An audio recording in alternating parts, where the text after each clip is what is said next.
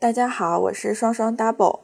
今天是二零二零年的七月二十六号，星期天。呃，今天上海的天气依然那么的炎热，但是今天的太阳没有很晒。嗯，今天想跟大家聊的话题是关于买房。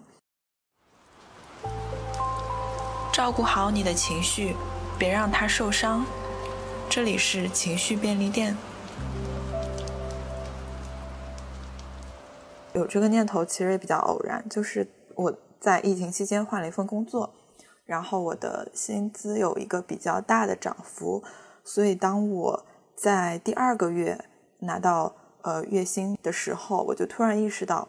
我自己好像没有特别好的理财的观念，或者是有特别好的理财方式可以去承接这份突然 增加的收入，所以我就把这件事情提上了日程。但是因为我在这方面确实之前没有过多的研究，也没有很多的这方面的呃信息的输入，所以我也是刚好借这个节目的机会去向我的朋友们，呃，包括像十月的朋友们，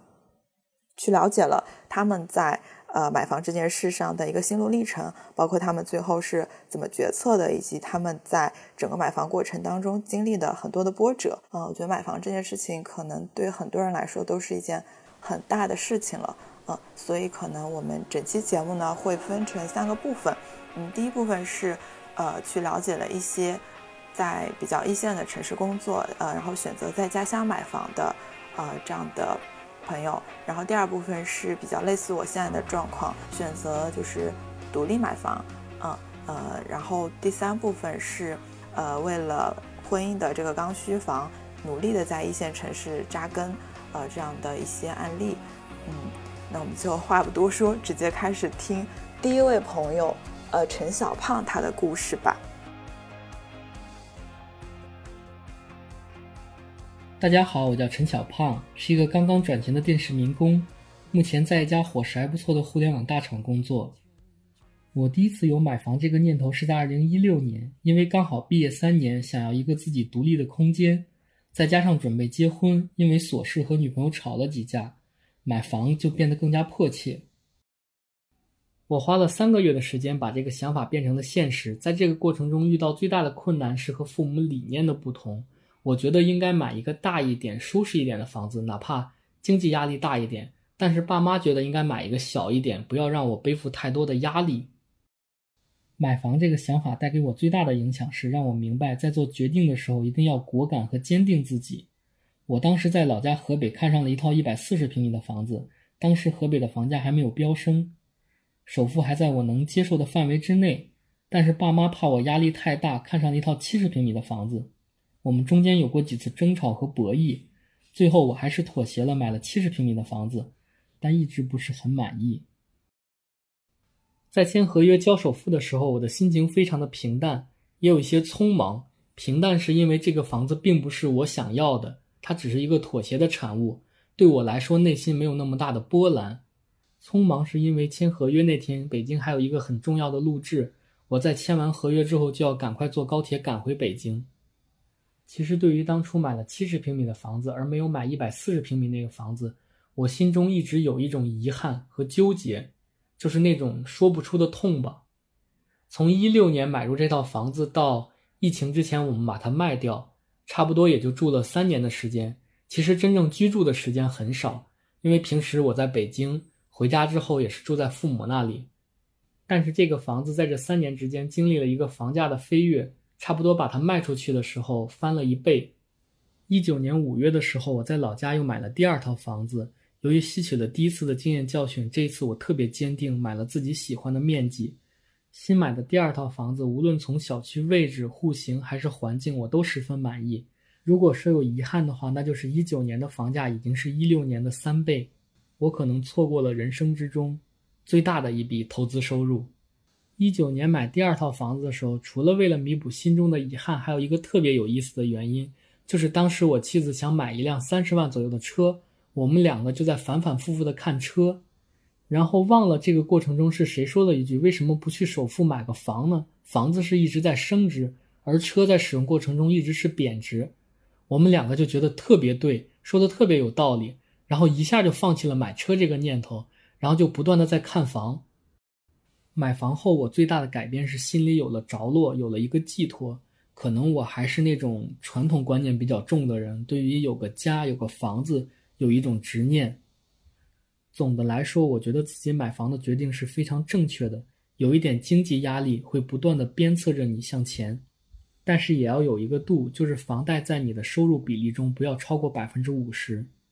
疫情期间，我承受着非常大的房贷压力，因为去年十月份的时候我离职了。当时想的是三十岁给自己一个放空、思考、重新选择的机会，然后到处走走看看。结果刚走了两站，疫情就来了，一下就失去了很多原本可以选择的机会。再加上大环境不好，所以整个人在那段时间就是承受着很大的压力。去年十月份离职的时候，我的余粮差不多只够生活到今年的五月。我的余粮是指就是房贷、生活必须的这些费用。其实到了四月份的时候，我是特别的紧张，因为我五月的房贷还完，可能六月份就没有一分钱了。这是疫情对于大家的影响吧？我身边有很多朋友主动的、被动的在这段时间离职。其实很多人背负着房贷的压力，沟通中其实大家都有一些焦虑。很幸运的是，我在四月份找到了一份新的工作。疫情给了我很多思考，买房也是一个。我觉得买房一定不要耗尽你所有的财力，一定要在你一个可控的范围之内，你手里要有一定的余粮，这样无论是在你人生的选择上，还是在现阶段的选择上，都会有很大的帮助。我还是希望大家不要被房贷束缚在那里，框住自己。如果再让我选一次，我还是会买房，因为第一，它在经济上鞭策着你不断的向前。第二，它会让你的身心有一个归属感。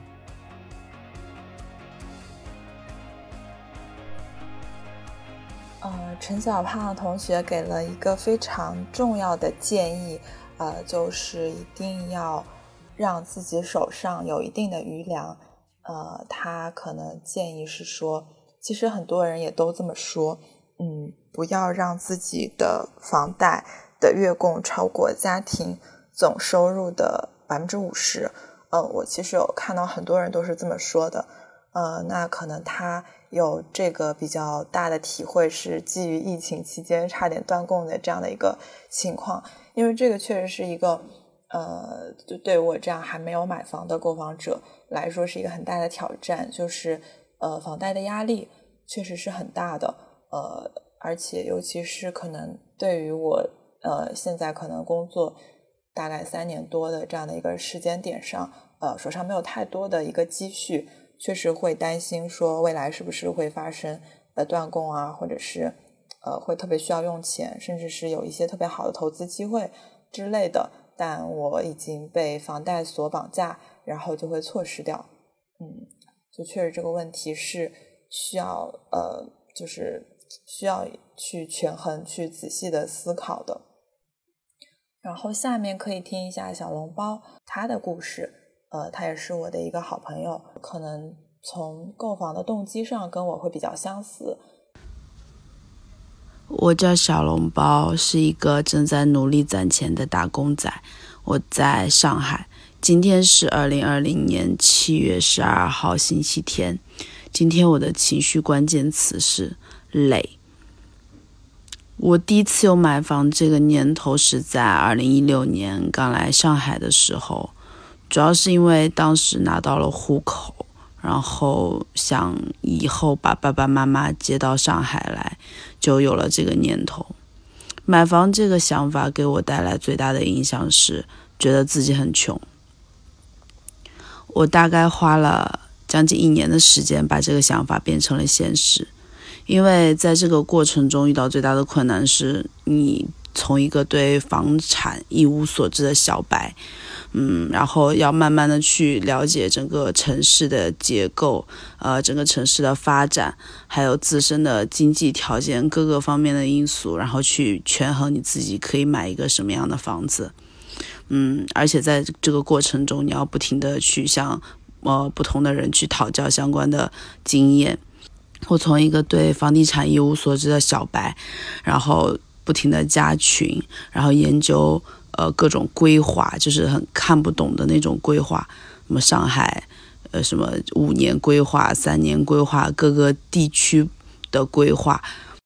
嗯，也努力去认识了很多人，向他们讨教相关的房地产小信息，就是那些已经买过房子的人。嗯，某种程度上来说，呃，真的是做了很多很多的功课。呃，在签合约交首付的时候，其实心情是比较麻木的，因为你知道这一天迟早会来，然后你为此也努力了很久。准备了很久，所以他来的那一那一瞬间，就其实是非常顺其自然的。目前我还没有拿到房产证，因为我我我现在人在杭州工作，然后平时回上海的时候都是在陪妈妈，所以没有时间，也比较懒，嗯，而且自己有拖延症，所以就一直都没有去拿我的房产证。现在入住房子才刚刚两个月。嗯，心情其实还是挺幸福的，因为，嗯，妈妈真的距离我的距离更近了。嗯，虽然她刚住过来，我就去杭州工作了，但是就是每周末回到上海的时候，就可以推开自己的家的门，然后吃一顿妈妈做的家常菜，就觉得非常非常的幸福，所以就比以往更加要期待回到上海。嗯，我的妈妈做饭其实没有那么好吃，但是。嗯，在外面待久了，然后就是现在能吃到我妈做的饭，我真的觉得非常非常幸福，非常非常好吃。对自己房子最满意的地方是户型，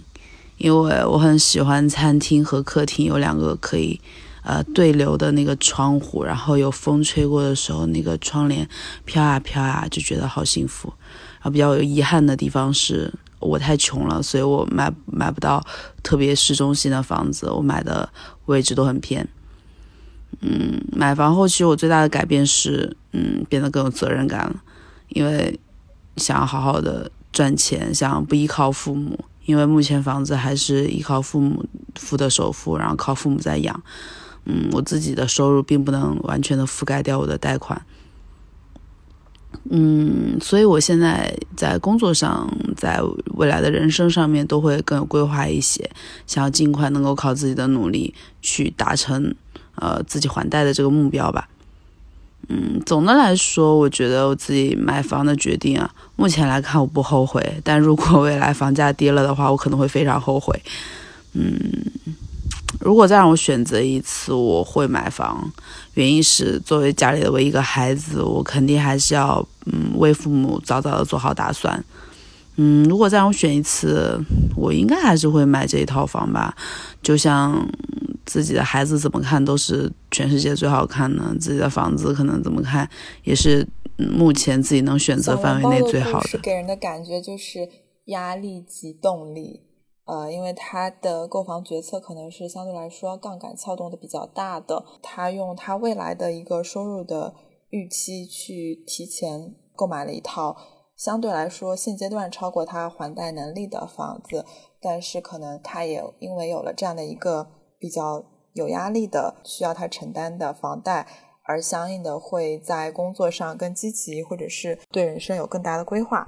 挺开心，他能够拥有现在这样和父母在一线城市生活在一起这样的一个机会吧。下面一个故事是灿灿，嗯，他其实跟小笼包有一点类似，可能都是工作的早期就已经呃选择置购一套房子，然后让自己在这个城市安家落户的感觉，呃，然后他的呃购房决策可能会相对来说更戏剧性一点。呃，就是我当时听他说自己的购房经历，也觉得是呃挺神奇的。我叫灿灿，是一个金融从业者，我在上海。今天是二零二零年七月十二号星期天。今天我的情绪关键词是惬意。我第一次有买房这个念头是在工作后一到两年，主要是因为呃那个时候有了上海户口。然后身边很多朋友、很多同事，呃，同龄的都在考虑买房这件事，大家平常都会讨论，所以我有了这个念头。那我觉得买房这个想法给我带来最大影响，一开始是会有压力，因为上海房价还是挺高的。从我有想法到真正买房，其实没有花很久，因为我前期呢可能会跟着我身边一些朋友一起去看房，那他们是动机会比我大一点，看着看着，后面有一次偶然机会，就呃看到了合适就买下来了，在正式签约。交首付的时候，我心情就是，就当时请了半天假，然后就觉得好神奇，就可能是我长这么大以来第一次一天签那么多名，因为很多合同都是一式三份、一式两份，然后就我就是可能花了半个小时到一个小时时间，就不停的在签名，不停的签名，就是。嗯，家长都在，然后感觉是人生中挺大一件事，然后都是由自己执笔写下自己的名字，就那种感觉还挺奇妙的。我对自己房子最满意的地方就是离我好朋友家挺近的，然后嗯，感到有遗憾的地方是哦，就离我现在上班的地方还挺远的。但之后他肯定会有规划，是去建一些，嗯，高架或者再通一些别的交通工具。地铁现在是修成了，那，嗯，相信有高架修好之后，开车可能会方便一点。买房之后，我最大的改变就是每个月会还房贷，心态上可能就会觉得，在上海也算是真的有个家吧。就以前就是有户口，但是。一直租房生活，觉得还是一种偏漂泊的状态。那有房之后，可能会觉得说啊，上海是有个家的，将来家人过来也是可以住。总的来说，我觉得自己买房的决定是正确的，因为呃，上海房价还是一直处于一个攀升的状态。那如果早晚都是要买，越晚买可能会错失一波升值空间。而且，就是我也不是一个能够控制得住自己消费欲望的人，所以，就我觉得买买了房之后还房贷是一个挺好的替我去攒钱的办法。而且，房产我觉得相对于金融市场其他的一些产品来说，是一个很稳定，然后相对高收益的一个投资吧。如果让我再选一次，是否会买？收这套房，其实我挺不确定的，因为，因为当时买这套房就是买的比较戏剧化，就是真的是上午去看完，下午就给买了，就是，就是跟家里人合计一下，觉得啊，就是平米数也合适，然后，嗯，地段也还不错，然后还贷的压力可以承受，就买下来了，嗯，就就有一种觉得。过了这个村就没了这个店的感觉。我在整个买房过程中有非常兴奋的事是，我其实因为当时我有个很好的朋友也在考虑买房这件事，而且他比我更认真的每周在看房。但那周呢，我我们两个其实没有互相约说看哪一个片区或者某一个地段的某个房产，但是就是当我。跟我家人看完一圈，就就我现在下手，我现在买这套房，然后在售楼处，就是我们还在看，就销售人员在跟我们介绍，啊，将来会有的一些规划，包括学区、商业区之类。然后我一转身，右手就发现了一个熟悉的阿姨的脸庞，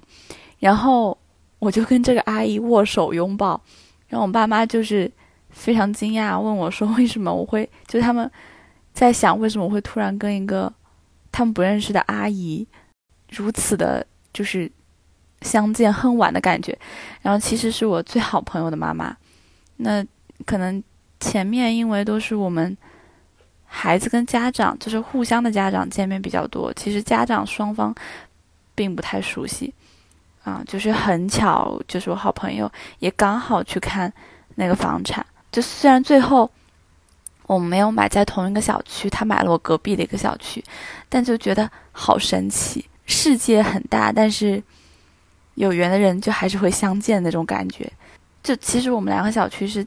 前后对着的，然后他他是我前面那个小区，他我买了我前面小区的最后一栋，然后我就买了我们小区的最前面一栋。然后我们当中就隔了一片地，现在是一块空地，可能将来会有一些规划，就感觉还蛮神奇的这个世界。听完灿灿的故事，会觉得就是人和房子之间 是有一种莫名的缘分的。呃，因为确实上海的呃房价是比较高的，然后整个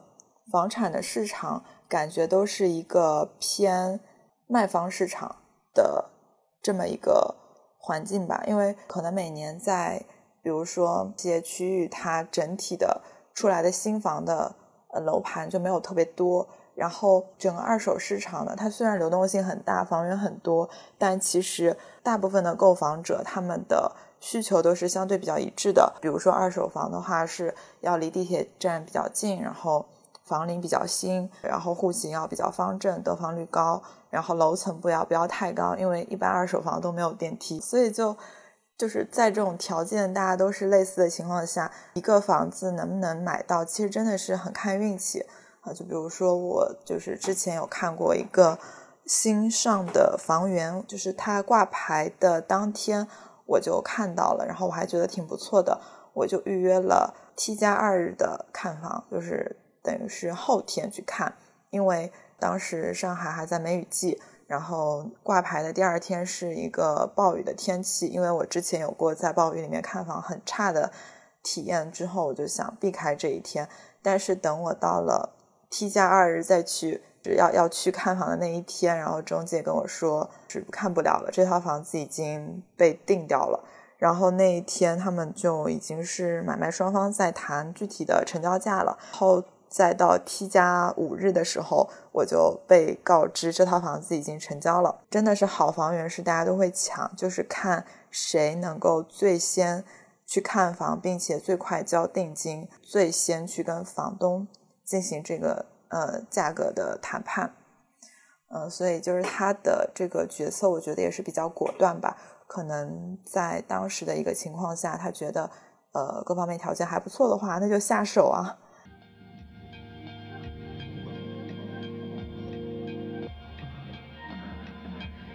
下面是海鱼的故事，呃，他的故事其实，嗯，是，也是让我听完之后觉得特别感慨，就是可能我接下来也会经历他的这个过程吧，呃，所以就，呃，希望到时候我也会像他这样，就是会比较幸运或者是比较顺利的去攒够这个首付的钱。我叫海鱼，是一名电视台的记者，我在北京。呃，我第一次有买房的这个念头，是在怀孕之后。准确的说，应该是说在北京落脚之后都有买房的这个念头，但是因为首付难凑，呃，所以在怀孕之后，我和我老公正式开始下决心要凑钱买房，主要是想就是有孩子之后能有一个自己的小家，能让孩子也住得更安定一些。买房这个想法带给我最大的影响是，让我深刻意识到金钱的重要性，就是有积蓄的重要性。当然，这前提是家长没办法帮助太多，因为之前的生活就是吃喝不愁，也没有太多积蓄，没有就是太考虑着说真的要靠自己一点一点积攒去买房。但是真的有了这个念头之后，决心要。把房子这个事情解决掉之后，就开始发现没钱真的是太难了。呃，应该说，我跟我老公花了一年的时间去把这个想法变成了现实。在这个过程当中，遇到的最大困难就是经济压力，确切的说就是凑够首付的过程。呃，为此我做出的努力或者说改变，就是开始。放下面子去开口借钱，而且开始努力的工作还钱。嗯，为了还钱呢，然后要开始规划自己的这个职业生涯，想办法能去尽快的提升自己，去挣更多的钱。在签合约交首付的时候，我当时就想啊，我人生当中第一笔巨款就这么给人家了，而且后续二十多年。都要过每个月还房贷的时候，一想起来就觉得啊，好惨。拿到房产证的时候，当时是我老公给我拍的一张照片发过来，但是在微信上看到这张照片的时候，呃，心里还是暗自兴奋了一会儿，就觉得就终于把这个人生大事儿给搞定了。但是转念就有一种悲凉感，就是以为自己一直是追求诗和远方的那种性格，然后但是呢，就是为了生活，就还是走上了一条。借一堆外债，然后过还房贷的生活，然后住进了这种城市里钢铁水泥一样的森林里，然后而且是只用二十，而且是用二十多年的还贷生活，只换来了这种钢铁森林里的一个小格子。想想确实是觉得非常的悲凉。然后现在入住房子已经有一年了。对自己房子最满意的地方就是，呃，客厅和卧室都是朝南的，采光比较好。有遗憾的地方就是这个房子，因为当时属于回迁房，它在设计的时候统一都没有设计阳台，像晾晒衣服这一点非常不方便。买房之后，我最大的改变就是，我觉得是工作和生活更加努力了，因为要还房贷，然后生活，呃，或者说心态上发生的变化就是。觉得要再努力一些，去尽多的挣钱，然后工作上也会更有动力。比如说之前可能会因为呃工作的一些加班或者是琐碎而去抱怨，而且是无没有意义的抱怨。现在呢就会觉得忙啊或者说累啊，这些都是会有收入的回报的，就不会去那么。呃，就是很很频繁的去抱怨，或者没有意义的去抱怨，而是会把更多的时间用在看，就是用在看书学习、提高自己上。因为很清楚，这个提高自己就会让自己将来呃在物质上会有更多的兑现。总的来说，我觉得买房的决定是正确的，呃，可以让自己提前思考很多，就是家庭规划的问题、个人规划的问题。啊，包括可以让自己把时间更充分的利用起来，来提高自己。如果让我再选择一次的话，我肯定还会是，呃，选择买房。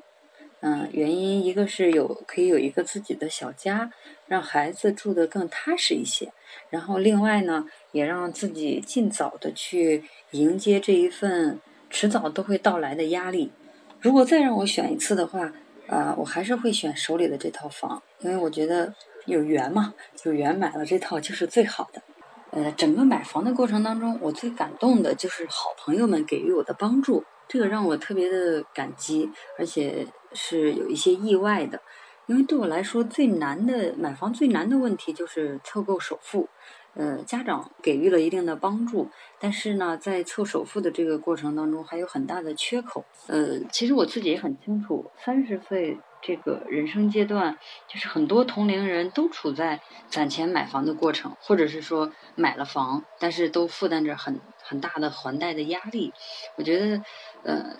嗯，所以我在借钱的过程当中是很忐忑的，因为之前也没有过。这种经历要去借一大笔钱，身边人哈很多过来人说，因为借，呃，因为借钱，朋友之间的关系都有了很微妙的变化，有的，啊，甚至关系都破裂什么的。我当时是非常忐忑的，在我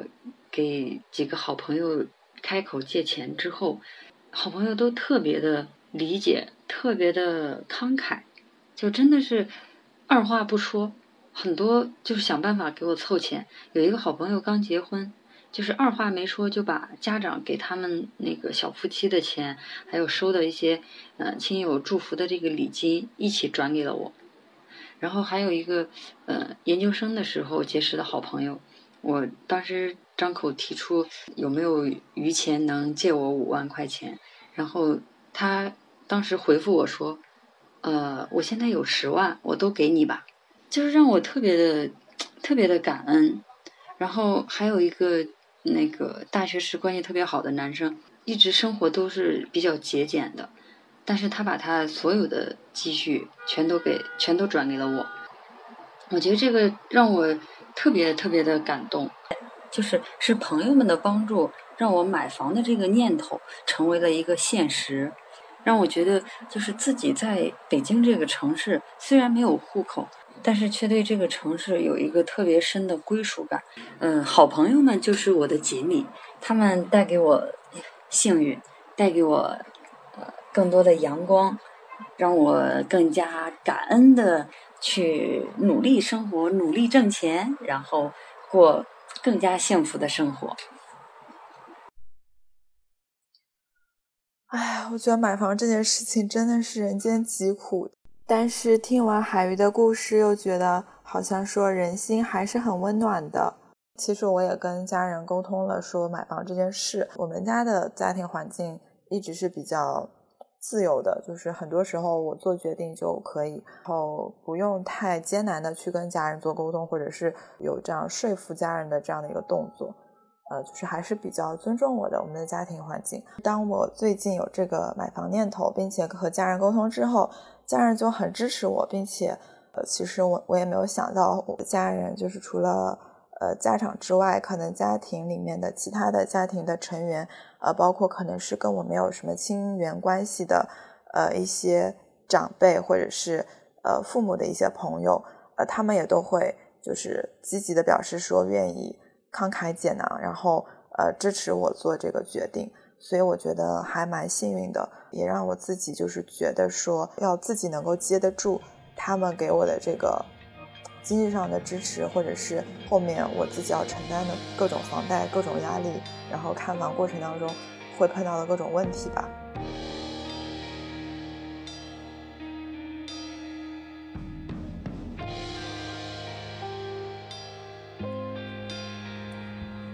呃，我叫胖头鱼或者 fish，我在上海浦东。今天是二零二零年七月二十四号，星期天。嗯，我今天的情绪关键词是嗯，开心吧，开心。今天刚从丈母娘家回来，中午见了一个朋友，然后下午之后又见了另外一个朋友，继续一起去攀登，挺开心的。我第一次有。买房这个念头是在在我工作的第一年吧，算是，但这个描述并不是很准确，因为实话讲，我一直并没有很强烈的去买房的这个念头，顶多就是说，因为我周围我妈我爸经常跟我唠叨说，嗯，在上海哪里哪里应该看一个房子，然后算是这种唠叨下，我逐渐有一些啊，我可以去尝试去考虑一个房子的念头吧。但实际上是因为我大部分的朋友大家都是租房，所以其实实话讲并没有很着急，或或者换句话说，买房这个念头一直并不是很强烈。买房这个想法带给我的影响实际上并不是很大，反倒是给我的大的一个影响是让我觉得啊，我要搬家了。买房之后，我要从现在住的一个很便利的地方搬到一个我买了房以后很可能是一个很偏远的地方。的搬家的劳累。关于买房这件事吧，我花了并不是太久，大概可能就半年，半年的时间，在父母的帮助下实现了这个想法。在这个过程遇到最大的困难，其实是其实应该是落户吧，就是买房资格这件事情。嗯，从美国留学回来以后，留学生的落户相对是比较简单的，但是依然花了大概有七个月的时间从。交够六个月的社保，再到请公司帮忙，然后筹集各种材料啊，然后反复的在这个人才中心来回的跑。应该说落户这件事情，其实反倒是在我的整个购房过程中最最麻烦的一件事情。到我现在回想起来，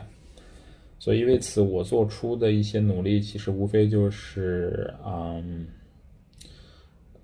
收集好材料。然后研究各种攻略，然后早上比如说五点或者四点起床去这个落户的这个档案所去把事情做好，还包括回西安去完成了两趟手续。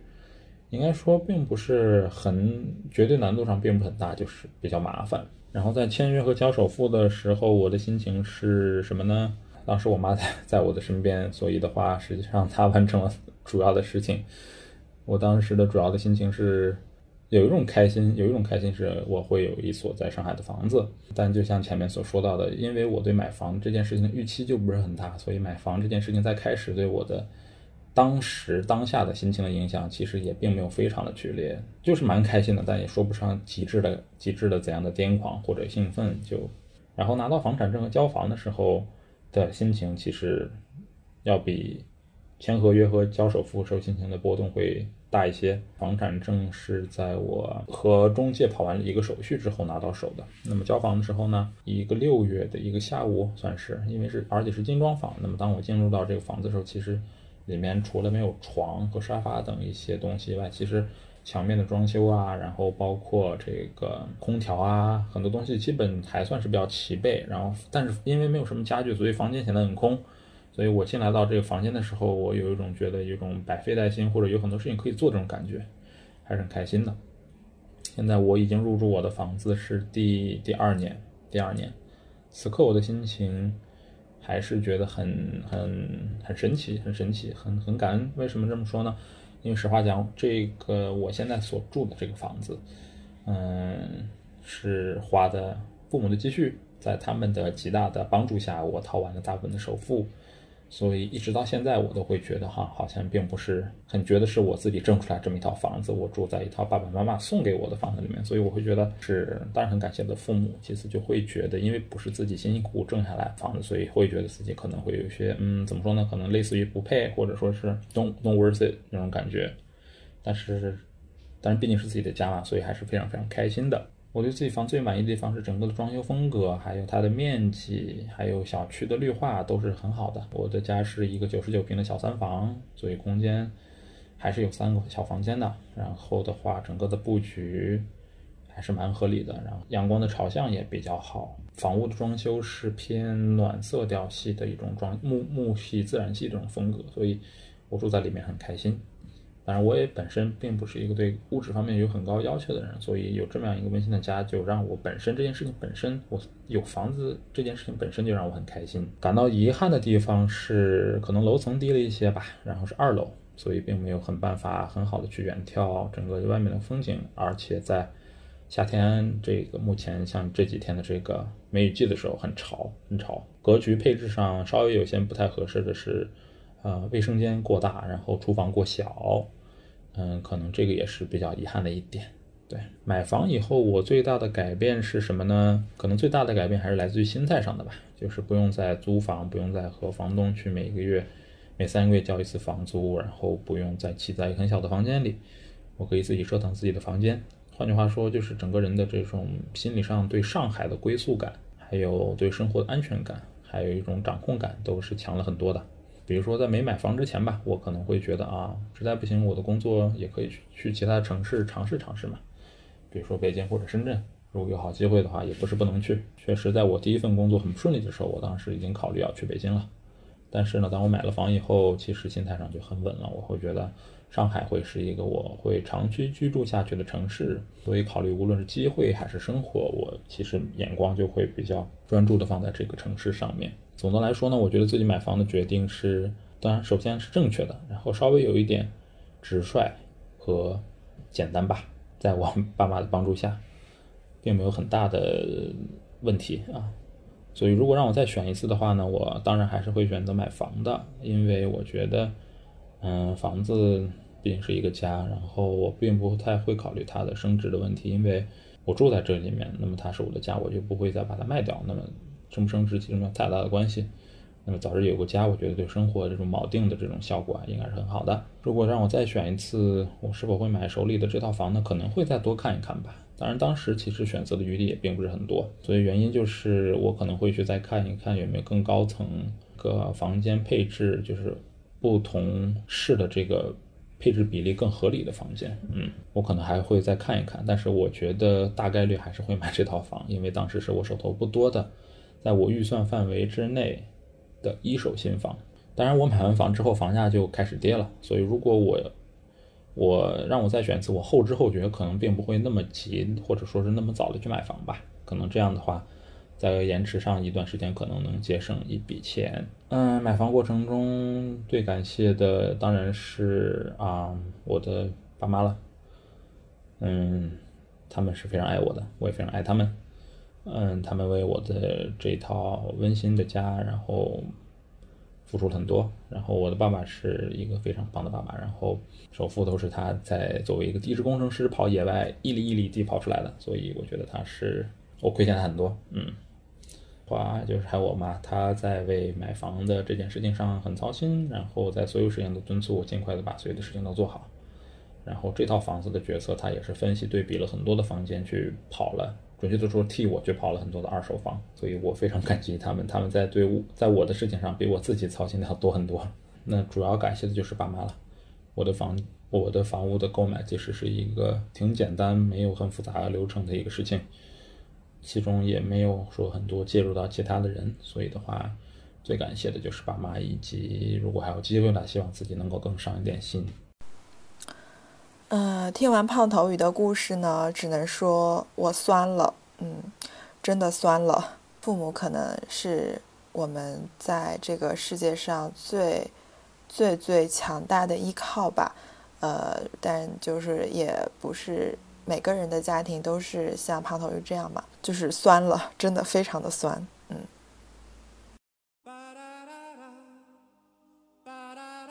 就听完上面的。这些故事之后，我是觉得说，嗯，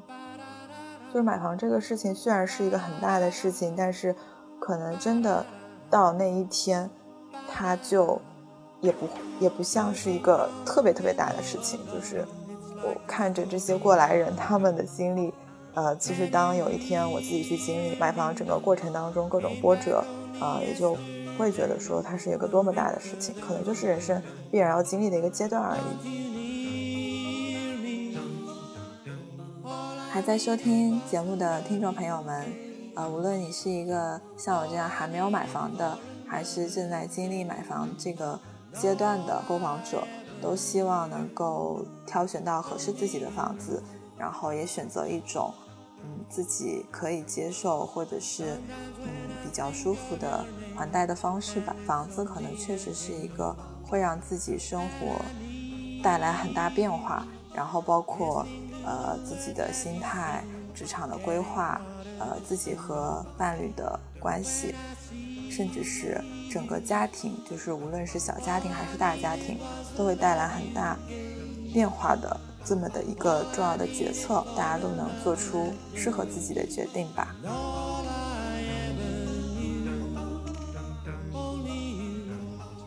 不知道正在收听这期播客的你，对于买房这件事怎么看呢？欢迎在评论区留言和大家分享吧。另外，联系我们的方式还有很多。首先，你可以在情绪便利店 FM 的公众号中找到我，在那里我们会发送一些主题的录制邀约，如果你有兴趣，可以加入哦。其次，如果你想更及时的联系到我们，还可以添加小助手的微信号，一个我们自创的词 moodmat 就是我们情绪便利店的音译。M O O D M A R T，微信号也会在文稿中发布，添加时请备注“情绪便利店”就可以通过了。期待在之后的节目中能听到你的声音，我们下次再见。